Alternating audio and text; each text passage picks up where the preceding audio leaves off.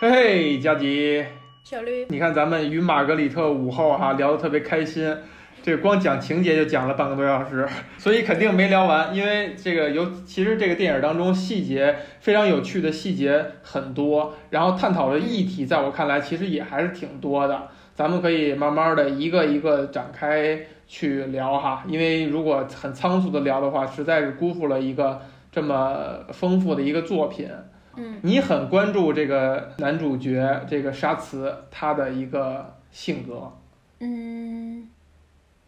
他是一个，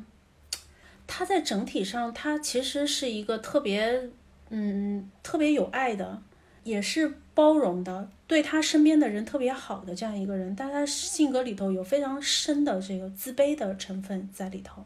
这个可能跟他的那个成长的背景有关系。其实这个整个电影，你也可以把它看作是一个他慢慢慢慢的治愈他，那不能说治愈吧，就他他他意识到他去思考他的这个这个呃自卑，克服他的自卑的这样一个过程。包括我们上一期聊到的，就是你说的他的这个整个 community 给他的东西，他的朋友里头给他的东西。另外一个，我觉得就是，其实就是他身边的这些人，不同的人给了他不同的养分。他的朋友给了他，给了他这这个这个这个爱哈。然后另外一个就是玛格丽特给他带来的东西。玛格丽特给他带来的东西，就是因为他作为一个长者，作为一个就是一个女性。啊，一个非常温柔的女性，然后而且就是年纪长她这么多，有了非常丰富的阅历。就是你从他们的那个对话当中，我觉得就是在这个过程当中，从一个下午可能就是半个小时、一个小时的聊天当中，你你都能发现，就是他的这个男主的身上在在慢慢慢慢的起一些变化。然后就是包括他给他带来了一个非常重要的东西，就是书籍。书籍这个东西在。男主角的生命当中是前四五十年是几乎是不存在的，因为他的由于他的这个阅读障碍的这个原因吧，他他甚至都没有想到我这辈子会去读书，我这辈子会去有可能依靠他自己读完一本书，呃，这个这个能力他可能他他知道他自己很会种菜。啊，那个就是很会卖东西，这个能力是他知道，但是他万万没有想到，他也可能读书，也可以欣赏一本书，他的这个可能性就是沉醉于文学。对对对对对，他我记得有一个情节是他后来他那个就是从玛格丽特那里，就是嗯。突然间进入了这个书籍的世界，完以后他整个被打开了。后来他有一次就自己去图书馆里头借书，你记得吗？他一个人就战战兢兢的走到图书馆里头，就就不知所措，对，完全不知所措，就面对着那个整墙的书，他他不知道要干嘛了。然后他就求助图书馆员。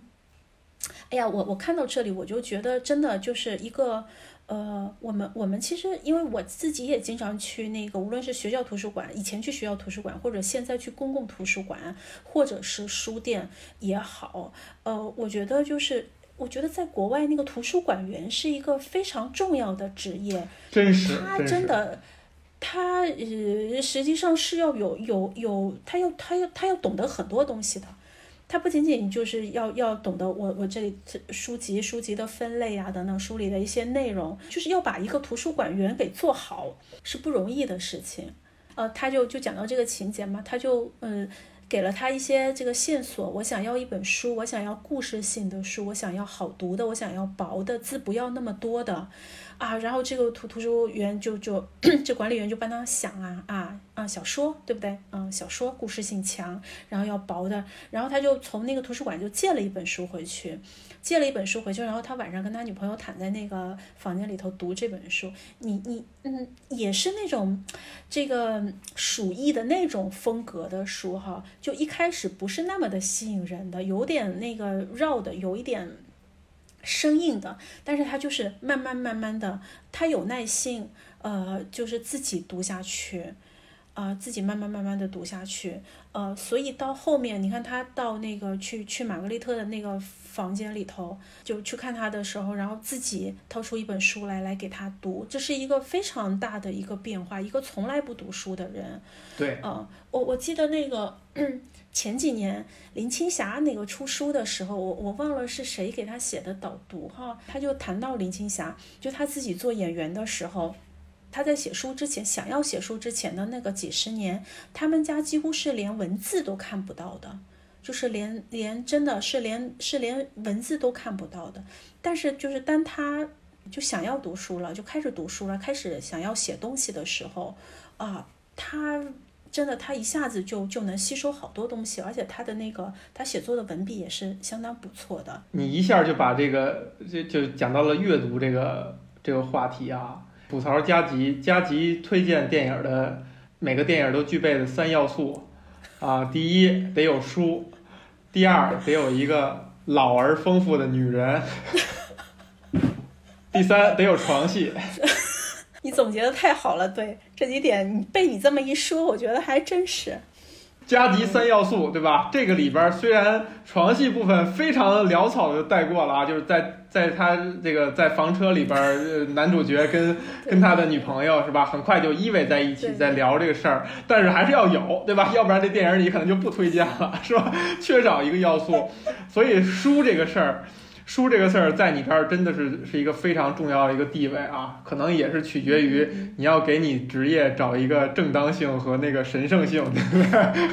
但是也没有，你想想看，我推荐的第一部《游山节考》就没有啊。游山节考不是是你推荐的吗？嗯，但是你说的另外两点，床戏和老而丰富的女人倒是倒是都有。下一次要是再推片子没有这三要素，我可就。我我可就不推了。你就你先自己检查一下，对吧？我一看没有，就说明你推的不是很走心。哎，而且当时刚刚才你描述了一个特别特别好的一个详尽的一个过程，就是在我们男主角去第一次进图书馆去借书的时候，其实这个过程我在看的时候，我也我也在想，就是这个难道不是我们对一个事情感感兴趣的一个最合理和最标准的方式吗？我也在想，就比如说我是怎么喜欢从小小的时候看书是怎么看进去的，是怎么喜欢的，可能也是一个很自然的一个过程。因为在你那么小的时候，你不可能觉得书书有虚荣那个层面的东西，就是看书的人会显得怎样怎样，就是所谓附庸风雅那个层面一定不会有，一定是这个东西真真切切的吸引你，那它就必须是有一些这种特别。模糊的元素，就像呃沙慈在说的，我需要一本呃容易读进去的呀，什么薄的呀，有一定的怎么怎么样啊，它就是一种非常模糊的感觉，它能给你带来这种感觉，你才会被会被它吸引。然后慢慢后来，当我们的思想被污化以后，你就会觉得有一些书你自己偷偷读了，你就不希望别人知道，比如一些流行小说，对吧？比如说，其实以前我特别喜欢看痞子蔡蔡志恒。我不，我羞于提及，我羞于，因为他的小说实在太……谁没这一段时光呢？对不对？我我现在我现在仍然也很喜欢他，就是他每出一本书，我肯定会去看的。但是后来在看的时候会觉得，哎呀，这个不太能看下去哈。但是看完以后，你仍然觉得很美好。就这个东西，它它形成一种惯性，但是你会觉得书会给你贴上一些标签，这种标签会让你反而没有那么直接，不像咱们男主角这样，他凭着自己的这种。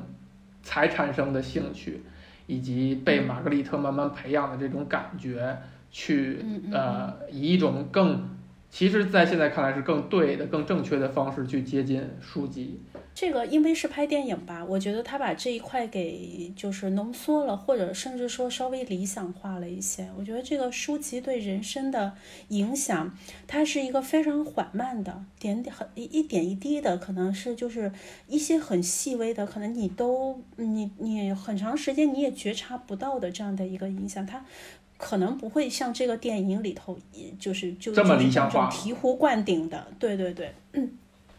这种理想化不，但是你你顺着电影的感觉哈，你有没有想过，就是你为什么会亲近于亲近书籍？对我这个问题，其实我经常想，经常想，因为尤其是咱们现在吧，就是你你能做的事情那么多，或者说给你那个瞬时快乐的东西那么多，比如说你你你可以同时在电影。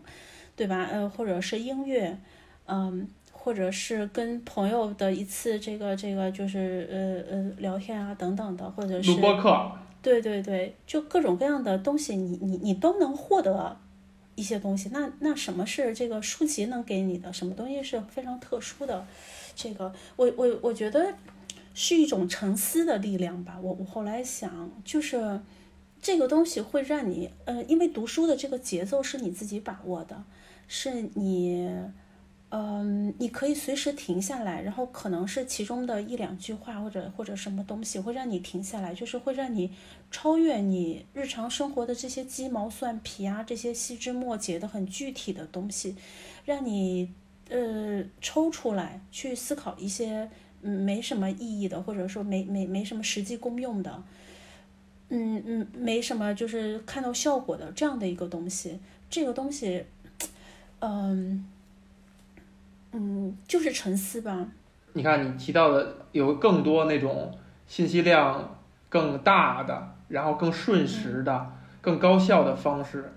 其实相比而言，书的这种信息量非常的呃，就是没有那么冲击，没有那么大，没有那么直接，没有那么高效，没有那么多维度，反而就是它最可贵的那个特点，就是你用反过来的词说，比如说比较线性的信息。然后单维度的，它就只是字，你你需要一个字一个字的，或者几个字几个字的把它看下来，而不是说突然给你一个声音、画面、什么文字全都一下拽给你，让你从多维度的感受，它就是一个维度，并且就是你有一个深深的可以驾驭的感觉，你你来控制节奏，你来决定我什么时候停，什么时候看得快一点儿。呃，什么时候就呃先思考思考等等，就是他有一种很强的呃驾驭感和处理感，这些也构成了这个事情的一个门槛儿。因为其实，嗯，呃，其实说到底，有很多人他是希望不希望自己有很自由的，就是我们都喊着自由，其实很多人是不想自由的，是想听别人说你干什么你干什么，你把这些事儿干了，你就能怎么怎么样了，就他会觉得特别的，怎么说呢？呃，省事儿、放松，就是呃，就偷懒儿或者怎么样哈。他其实是希望是跟着某个节奏走，比如说，好多人去听书，我也听过一段时间。就是其实你比如说，比如说播客，如果真的是它是只是讲只是介绍型的东西的话，其实也也就像听书一样，给你讲一个梗概，就是你跟着人家的节奏，人家以一个你听得进去，就说明人家节奏是对的，然后你就把这东西信息就获得了。他肯定比看自己看要稍稍微被动一些。我们想要有这种主动，我们到底因为什么呢？或者说，比如说电影里边讲男主角最后发生了这种主动，嗯，是源于什么？是什么让他想有这种主动了？我觉得这个因为读书非常私人化哈，就是嗯，你你你每个人都都都能。嗯，通过读书得到一些不同的东西。这个男主角的东西，我我们也只能就是通过我们自己的那个那个那个想象猜测的。我们我们也可以再往回倒一点儿，因为刚才咱们在谈这个男主角性格的时候哈，你说到几个点特别有意思。直到他遇到玛格丽特，其实他的生活才发生了一些呃很明显的变化。就这个人，比如说他的这种主动性，他掌握这种主动性，他从一个非常自卑的人，呃。但他还是能看到他的潜力，他一直很好奇，他对于白天接受的信息，晚上他还在咀嚼，他还时常在回忆他以前的事儿，等等等等，他在思考。就这些习惯不是玛格丽特给他的，而就是这个人身上他固有的那些，我们姑且称之为非常好的品质，就对事物的好奇、思考和。呃，善良肯定是他本身上好的品质，但是，嗯嗯嗯，这个人物他的变化呢，肯定是来自于玛格丽特的，导致他慢慢的，他对于家庭，对于一种抗一种抗拒的感觉，慢慢变成了他希望可以拥有家庭，希望照顾别人。刚开始，刚开始对于他女朋友提出来想生孩子这个事儿，觉得有点抗拒，觉得自己很自卑，不能承受，到慢慢的。呃，愿意这件事儿，还有包括他非常主动的去把玛格丽特接回家，就是这种变化，这种主动是玛格丽特给的。电影花之前的篇幅是在讲这个男主角从小对母爱的这种所谓的缺失，就是到底失没失这个事儿，咱们还可以再探讨。但是至少在他心里边，他是缺失的，他是没有得到母亲的认可，没有得到母亲的他他认为应该有的爱，这是一点。另外还有一点花篇幅，就是老师也没有起到好的作用，而恰恰玛格丽特就是完成了这两个角色，就是玛格丽特出现相当于同时替代这两个角色。第一，她是一个年长的女性，给了她年长的女性的那种。慈爱或者母性的温暖，而且玛格丽特是一个没有孩子的一个就独身女性吧，她其实也没有她。你从另一个角度说，这个沙茨的出现也解决了玛格丽特她一直以来的我们猜想有可能的遗憾，就是对于一个晚辈儿去奉献一种耐心、一种母性、一种爱，呃，对于晚辈儿奉献这东西，肯定也包含了。像一个师长一样的带着他走入这个图书这个殿堂，然后甚至给他讲一些呃以前的事儿，然后带着他去阅读，就是既扮演了母亲这个角色，又重新塑造了老师这个角色，导致就是如果我们这么分析的话，导致就是这个男主角他他缺失的东西，呃以以这种非常浪漫的、非常理想化的方式。弥补了回来，就他有一点蒙太奇啊。其实他们应该是度过了很多个很多个午后哈。你可以你可以想象这个这个时间可能历时了挺长时间的，才能够造成这种就是从从量变到质变的结果。但他可能他讲的就是呃，玛格丽特充当了这两个角色，同时沙茨也充当了玛格丽特他生命当中需要的那个呃那些角色。那这两个角色补上了，难道就能？把一个人变得主动吗？你刚才说的这三个角色，就是也是就是现在，嗯，好像就是谈论儿童教育的时候说到的，就是三个，一个是家庭嘛，一个是学校，还有一个是社会，就这三个东西在孩子的这个成长的过程当中，就是给给他们。呃，不同方面的一些影响，然后也是相互的，呃，他们之间也是相互影响，然后相互去补充的。然后，就你刚才说的，就对，他在他在家庭这方面，就就呃嗯父父母的这个关爱的缺失，对，在学校方面，嗯，他因因为他自自身的这个能力也好，或者他他学校对他也没有得到应该受的这个教育，或者师长应该有的这个领导。呃，所以，嗯，他在他的这个就所谓的这个社会的这一面吧，嗯，就是从从他的那些损友也好，从玛格丽特这边也好，他就获得了很多力量。呃，因为现在你我我有的时候听一些那个，我我不知道你有没有听一些心理类的，现在心理类的那个播客节目还挺多的，就是有有的时候大家在分析一些，我我我我比较少听，就偶尔有听到就是。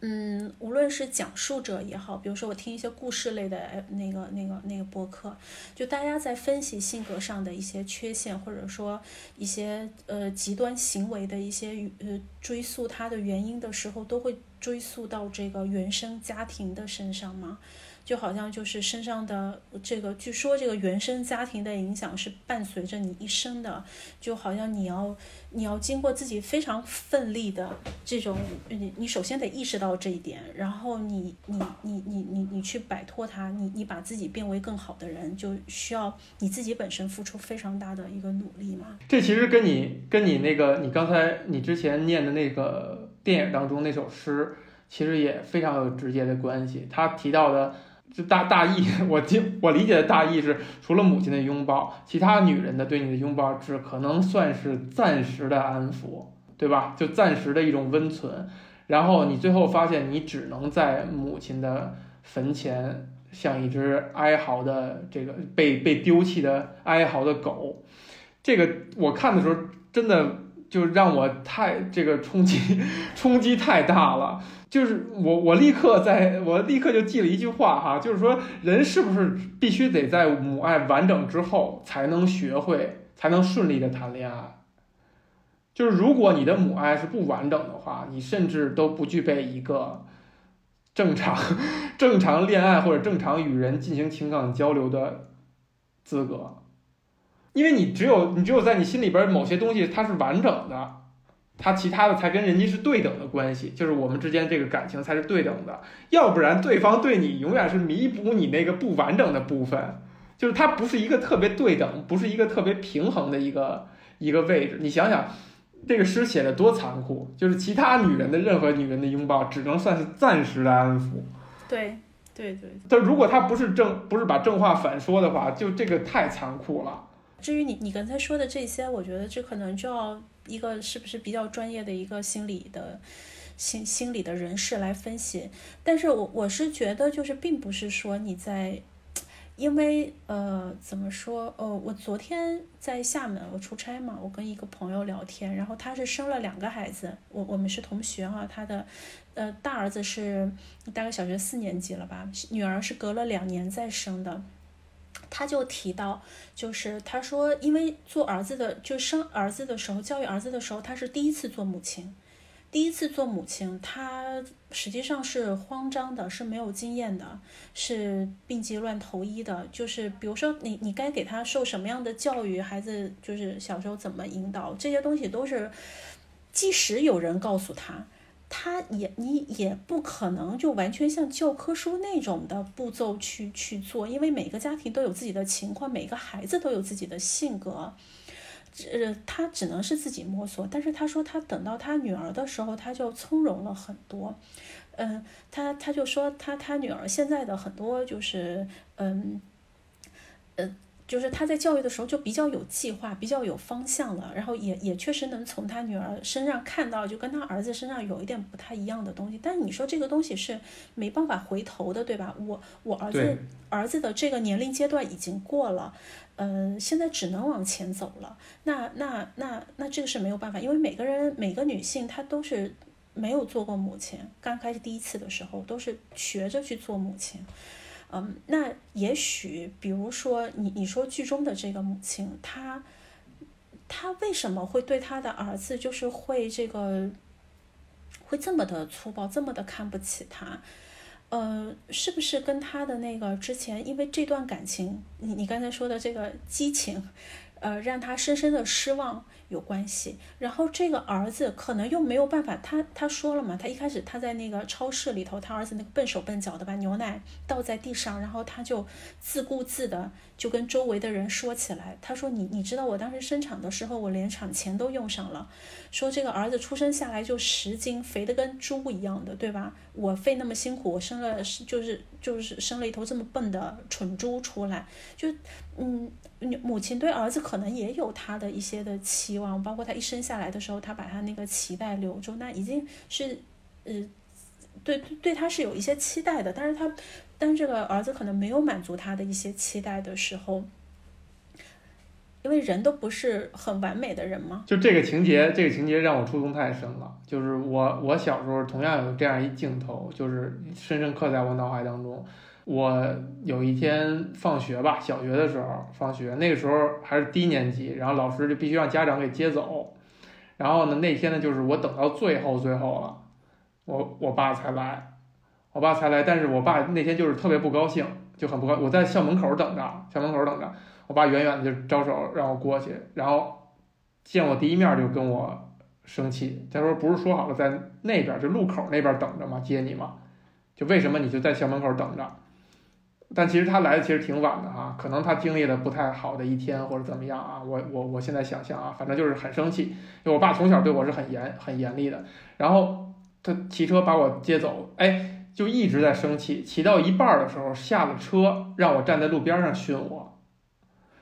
就是就就就相当于就骂我吧，然后这时候是是。就已我的同学都已经下课了，就不是他们都已经回家，他可能跟着家长出来买买菜或者什么，正好有一个同学，一个女生，呃，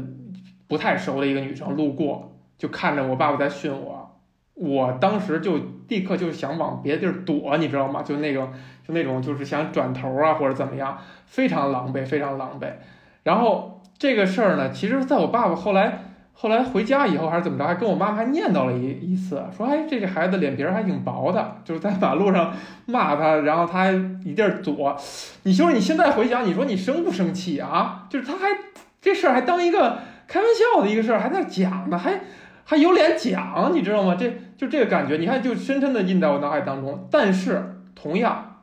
我爸爸是在我出生那一天把那一天的日历上边记上。什么什么呃几点几分先去了哪个医院，再去哪个医院生出来呃六斤五两，什么蚂蚁宝宝降生了等等，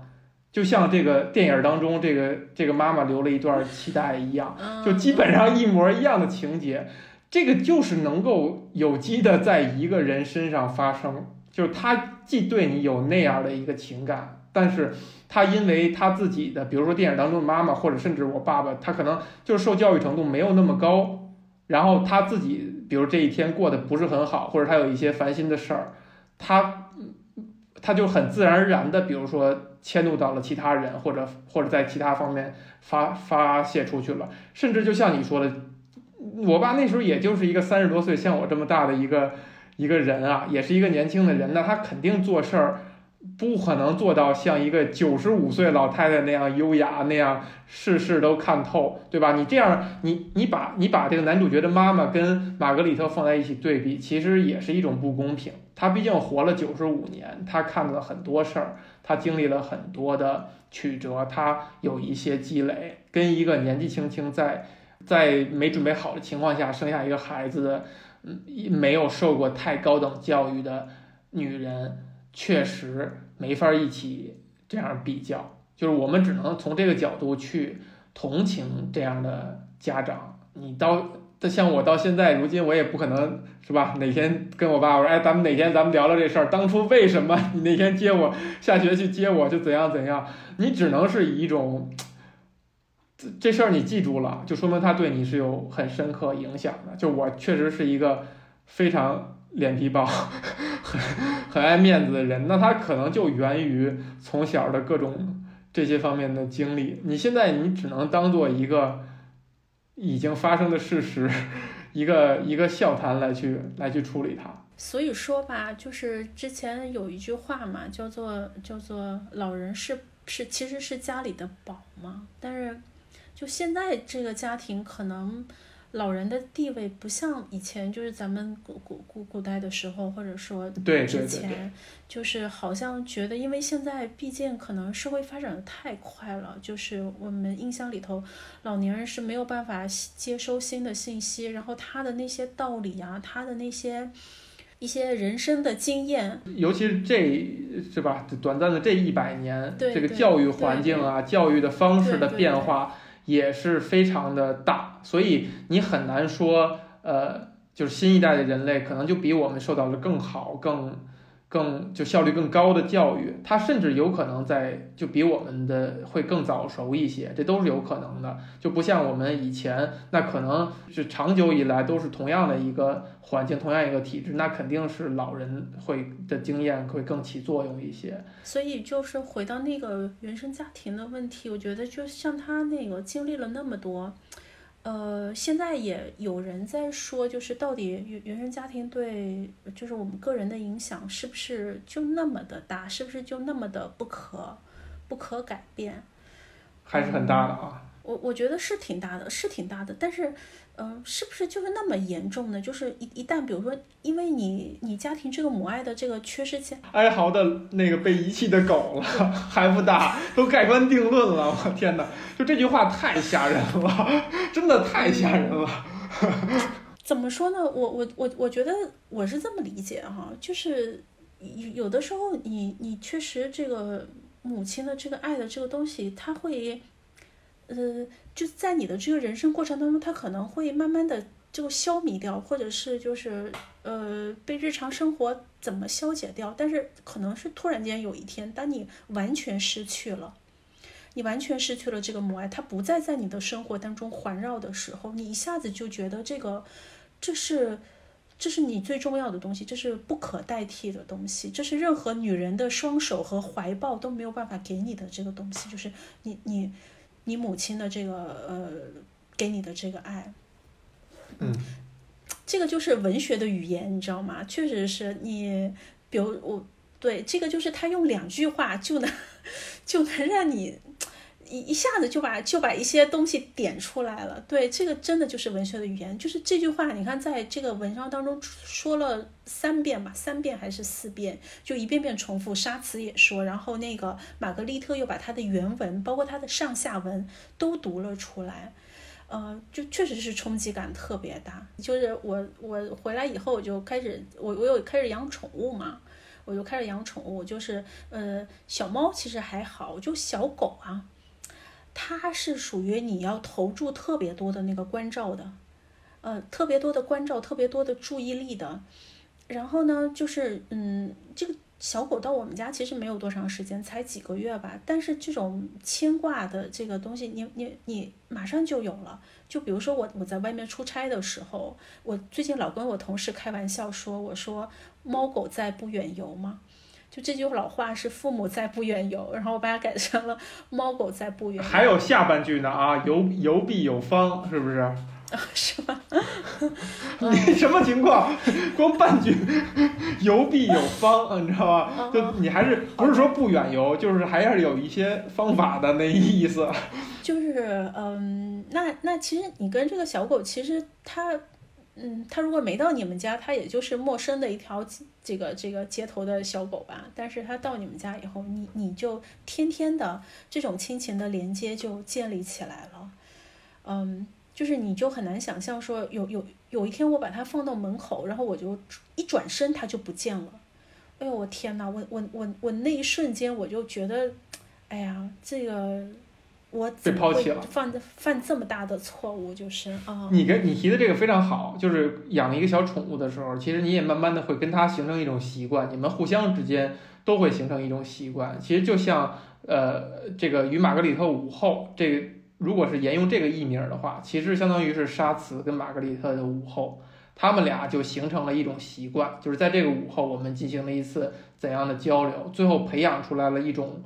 一种相处的方式，一种关系，一种情感等等，就这种情感会给你带来一些变化。其实你把题扣回去，就是他跟沙慈在成长过程当中，跟他身边任何一个人都会有这样的一个，就是与玛格丽特午后这样的关系和瞬间。嗯，就如果你只生活在小镇，你跟你妈妈生活在一起，你想想，从出生第一刻一直到他妈妈离世，他们俩没有分开过。你想想，这是一个，这是一个很大的一个事实。这个电影当中一个事实，就是两个人相处了完整的一辈子，差不多，就是这他们形成的那种那种关系，就是互相之间就摩擦，不能住在同一个屋檐下，打来打去，就是他们形成的那种让俩人都融洽的方式。就谁就他反他也是改改变不了的，就像我们跟我们的宠物形成了一种状态以后，你也是改变不了的一样。就其实是，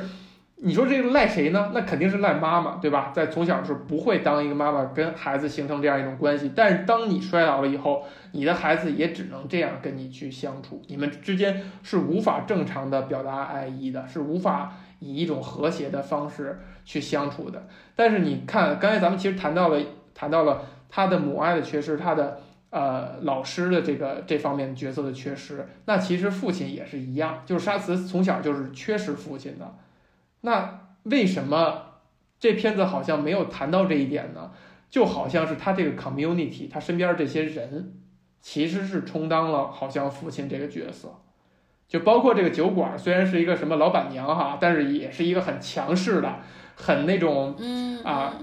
爽利的那种女人的形象，还包括她身边这些损友，还有这个老头儿等等，她为什么会很关心这个老头儿的丧丧偶啊等等？一定是他们虽然老头儿有点嫌弃他没文化大老粗，但是一相这么长时间，肯定也是形成了一种默契，一种陪伴，一种情感纽带，就等于他这一块儿就是偏父系这一块儿这种情感是不太缺失的。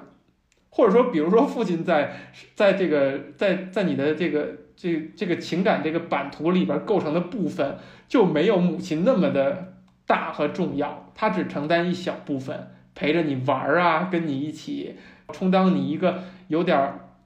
呃呃像一个偶像一样形象啊，或者你一个能看得见摸得着的一个其他的一个个体的那种感觉啊等等，他他可能扮演的有限，而这个东西被他身边他其他的这些邻居们就就取代了。这就是为什么他那个书就后来又还是提到了这个母爱的那个缺失那个那个严重程度。就算你补的再多，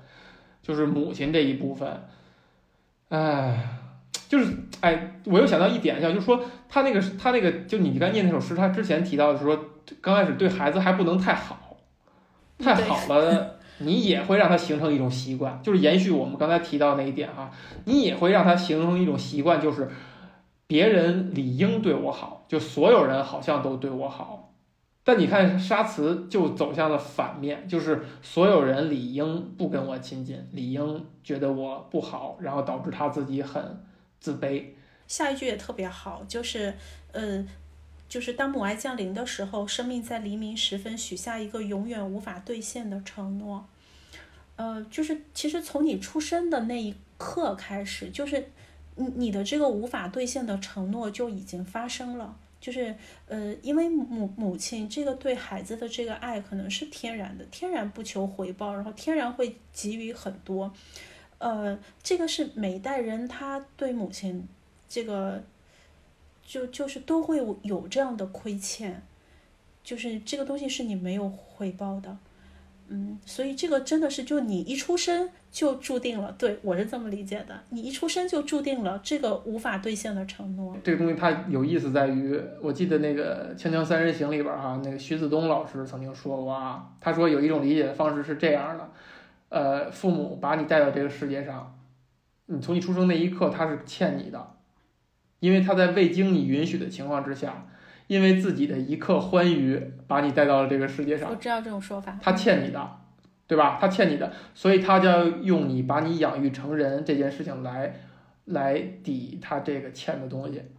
啊。然后当你成人以后，你离家离开家了，其实你们是互不相欠，但是因为你们一同生活了十几二十年，你们产生了一个。就是在我们跟其他的人正常相处一样的培养出来那种习惯性的情感和依赖，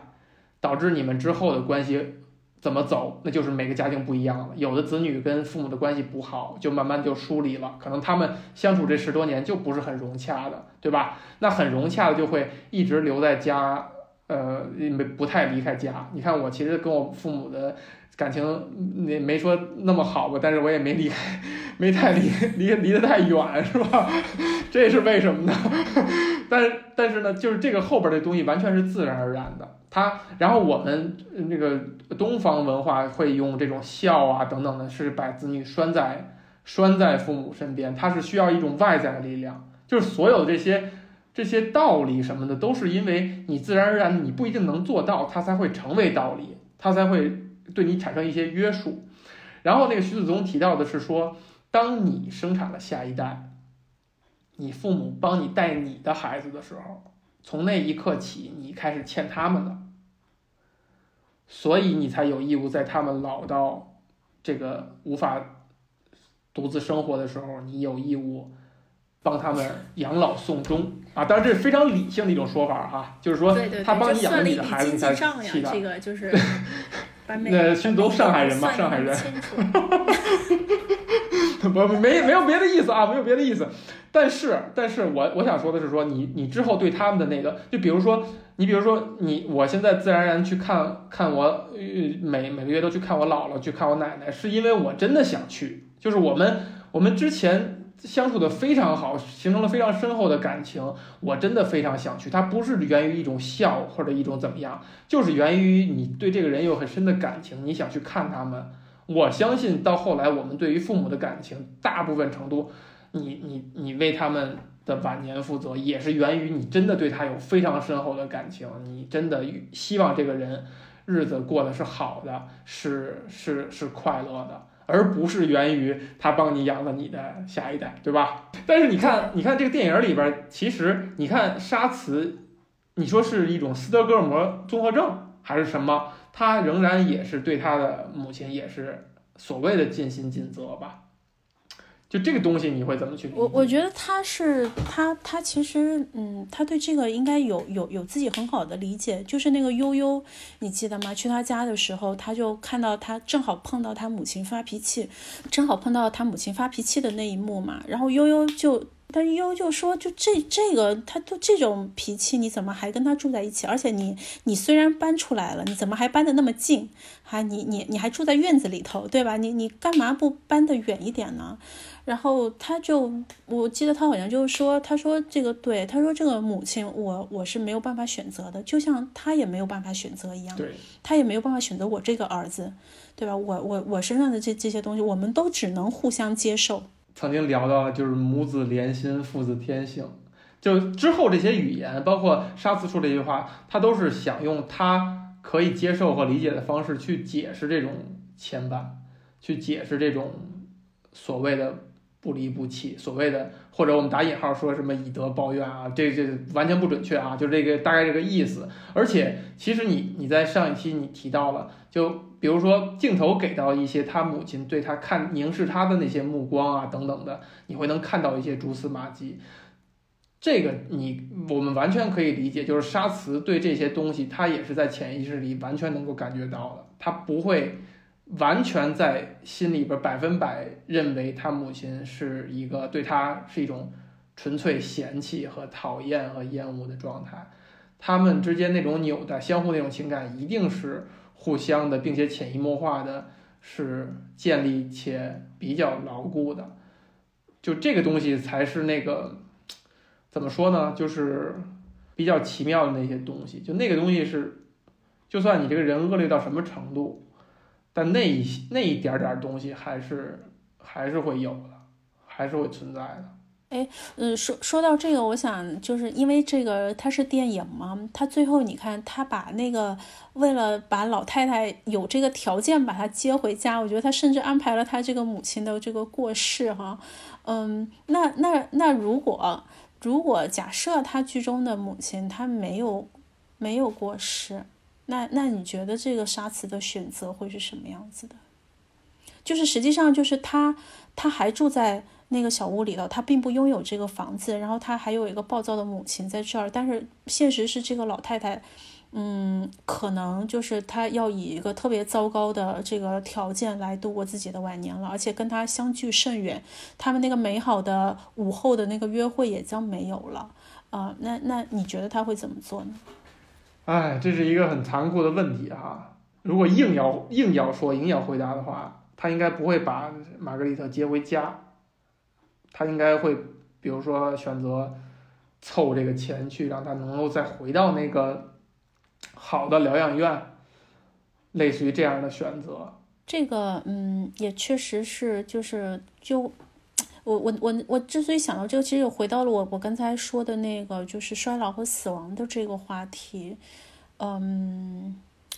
就是我们可能大部分人我们都没有想到，因为我们现在的退休的年纪大概是。六十左右，对吧？你想想看，六十到这个老太太的九十五，中间有三十五年的时间，这几乎相当于你二十五岁工作到六十岁退休的这个时间，就是你你整个工作的时间，你又要用这个三十五年赚的钱，省下来的钱，对吧？你的什么？什么所谓的退养老金也好，还是什么也好，你攒下来的这些钱要够你退休之后的这三十五年。而现实的情况就是，往往如果我们真的，呃，运气比较好，我们身体还不错，我们就是，呃，聊到了，就是我我们熬熬到了八九十岁，那这个时候其实我们，我们并没有呃才这个我我们相应的经济能力。能够让我们活到那么老，且依然过着一种我们想过的生活，可能就最终得跟这个玛格丽特老太太一样。我其实更担心的，倒不是真正，倒不是真正从经济上去担心啊，因为你看，这个你你，呃，第一是说社会在进步，在在发展，这个财富的积累和变化呢，它肯定是一个有一个加速度，它效率会更高。就是你哪怕你只工作三十五年，养你后边那三十五年，我相信。也是可以的，就社从社会的这个结构角度来讲，应该也是可以的。看来你对那个还是特别特别有信心的。我这方面我还有点乐观，我觉得还是比较乐观的，因为它社会的发展它是一个加速度嘛，你就就这就跟以前你你满足每个人吃饱是一件很难的事儿，现在就不太难了。那可能慢慢的就可能最后能满足你生存是，不是一件难事儿。我其实更关心的是，为什么我一直在强调，人九十五岁了还能那么优雅、那么有体面的、那么从容的生活。嗯，而我能看到就是人在老了以后，其实就是就是那受则多辱那一句话，就是你你活足够长，你最后慢慢的就都真的都变成屈辱了，就是你又不太能自理了，你有可能。比如说排泄都不太能控制，甚至你腿脚，你在你你你都不知道你还能不能站得住。你在大街上摔了以后，你你的那种自己那种屈辱感，或者说你当你当你走路不太顺畅的时候，你可能都不愿意下楼去去见人等等。就这些东西对一个人的影响，才是我觉得更更大的，更更值得我们去。去就是去想去探讨，比经济那事儿要更复杂。它它真的是需要你在心里有一个非常强大的建设，以及整个社会的氛围对于老年人的支持支持和尊重程度，呃，会发生变化。就是我我我看这电影的时候，我就在想的一个点是，对于沙茨来说，你说他跟玛格丽特遇相遇，谁更幸运呢？你真的不好说，同等的，对对对，这个对，就是如是果如果是一个，如果不是沙慈，是另外一人，我相信来这个公园，就虽然你说下午四点多谁没事儿逛逛公园、逛广场啊，但是一定也是有的吧？那么能产生这个对话的，为什么是沙慈呢？是因为他有某种缺失，他是一个相对跟其他人来讲特殊一些的人，我们甚至会想象可能。打引号正常的人，对于这个老太太连看都不会看一眼，更不会说上去还能跟他一起攀谈、一起对话、一起坐下来数鸽子。可能你眼中就是一个这儿坐一个老太太，一扫就而过了，就当没有一样，就是你会完全忽视掉。这个好多其他作品里也会零星的提到，就是人老了以后，他最在意的，或者说最让他不舒服的是那种被忽视。他已经某种程度上脱离了这个世界、这个社会了，大家已经不会拿正眼去看它了，大家已经不会把它当做是一个正常的、一个平等的、一个合理的一个存在，甚至你比如说在某些舆论环境下，你还会躲着走，对，见到老人你还会躲着走。我现在就能想象，你因为我现在住的这个地儿是一个就好多老头老太太、老年人很多的一个一个一个小社区啊，一个楼房，它是一个狗屎也特别多，狗屎不多。很干净，因为老人很多，就是对这个社区维护很好啊。尤其是北京大妈那种，这个好家伙也挺厉害的。但是你感觉到，就是当你出去，比如上班，你匆匆的出门，你去垃圾站扔个垃圾，你碰到的老人，他会非常的热切的目光看着你，想跟你说两句话啊，小伙子上班去啊什么的，就会跟你说话。但是因为你匆匆忙忙，你可能你就答应一下。但你想到的就是，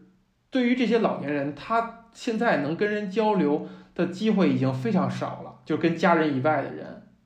其他人不会拿正眼看他的。所以你看这个电影，你他虽然没有谈到这一点，但是你你说他们俩的相遇对谁来讲是幸运，是是更求而不得的呢？其实也有可能对玛格丽特是这样的。就他只能把自己，他的晚年九十五岁，他只能把自己投身在书本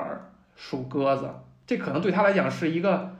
退而求其次的选择，就是别人没有没有别的人。没有我的同龄人能跟我交流了，没有我熟悉的那些，这个世界上不存在除了我的那个侄子什么，还还还远远的自己有生活以外，没有任何一个人是我熟知的人了。而你看沙慈身边围绕的这一帮从小就让他很熟悉的人，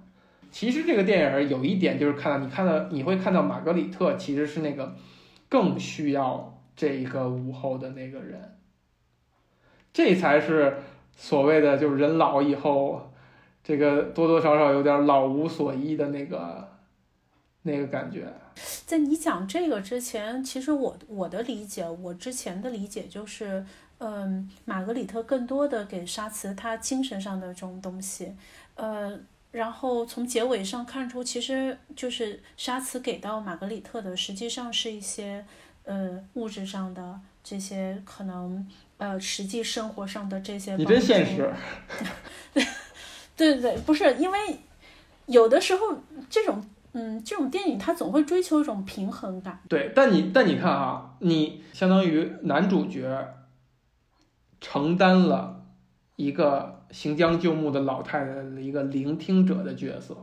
就可能这个是这老人活到这个年龄里以后，他反而最需要的那个东西了。你说他还需要什么？他还需要什么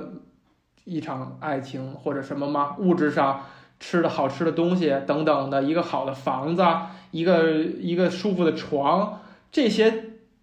都没太有所谓了。你最后给的东西，你其实对他而言，他去一个好的养老院就是体面一些，有书柜什么的。不好养老院，反而身边还有一帮老头老太太呢。但是沙慈提供的不是一个优渥的环境，不是一个更好的物质，而就是一个专心专意的。跟你有这么强烈链接的一个聆听者，你的一个依靠，一个陪伴，这个才是他提他提供的那个最有价值的那个东西。而幸运的是，他们两个在这一点上是达成共识，就是沙慈也能够从这个呃老太太身上获取他，比如他缺失的东西。就如果我们硬要很功利的谈的话，获取他所缺失的那些母爱啊，来自于师长的指导啊等等各种的。东西，因为他一定是不缺陪伴的，对吧？他也有女朋友，身边也有那些损友，是不缺这些东西的。所以你看，其实他给予的，他给出的，反而可能是更多的，是不是有些伤感？他们相互来说都是特别幸运的吧，能够遇到这个对方，嗯，非常小概率事件。讲到这儿，这个不得不问问佳吉的这个。提纲最后一句哈，如何走完人生最后一程？关于此，你其实本来想说什么？也也也没有想说什么。其实想想说的很多点，我们也就也就讨论到了吧。就像陪伴呀，就是即使没有陪伴，我觉得玛格丽特她有书。她有书，嗯，她有书这个东西，嗯，她有她自己的那个精神世界，她就比其他的那个老头老太太 要要幸福一点，更年轻的身体状况要更更对对，身体状况要更好一点。我觉得她是会更幸福一些的。那你那你就是那你就是看低了这个电影了。这个电影就是告诉你，书不是那个那个万能良药，最终还是那个纽带那个陪伴。那个交流是万能荣耀，在万万能的良药，在这个电影里边，书完全是为为了这场交流而准备的，而做准备工作的一个工具，它只是那个那个媒介，那个那个催化剂，最终还是要有交流的，还是要有陪伴的。所以这个电影对于咱们这种是吧，现在仍然孑然一身的人而言，简直就是一记猛烈的冲击。就是你以为你能躲在书里就完了？你以为你能躲在这个这个一个人干的事儿就完了？不会的，最后你发现，哪怕是一个胖胖乎乎的傻小子，也能够让你像抓到一根救命稻草一样的，真那么珍惜。对对对，是的，是的。但其实这跟孑然一身，比如说咱们这种单身，跟现在比如说已经有了另外一半的这个，你你说差别会很大吗？你并不是说你们在一起过了几十年，或者或者说你你你你你那个你们是你们是夫妻的这种关系，你们就真的能够说，对吧？能够，但是人家就是相互陪伴了，人家。对，他是这个 literally 相互陪伴，但实际上精神上并不相互交流的这种，可能是这种关系啊。啊，也有道理。比如说像沙慈，虽然有一个这么白白嫩嫩、胖乎乎的特别的温柔乡，也还是需要一个精神上的玛格丽特的对对对对吧？对，他这个我觉得完全对。如果我们把它解构掉的话，完全可以看作我们的一种自我安慰，是不是？好的，我我我觉得对，聊到这里已经对，可以结束了是吧？可以结束了。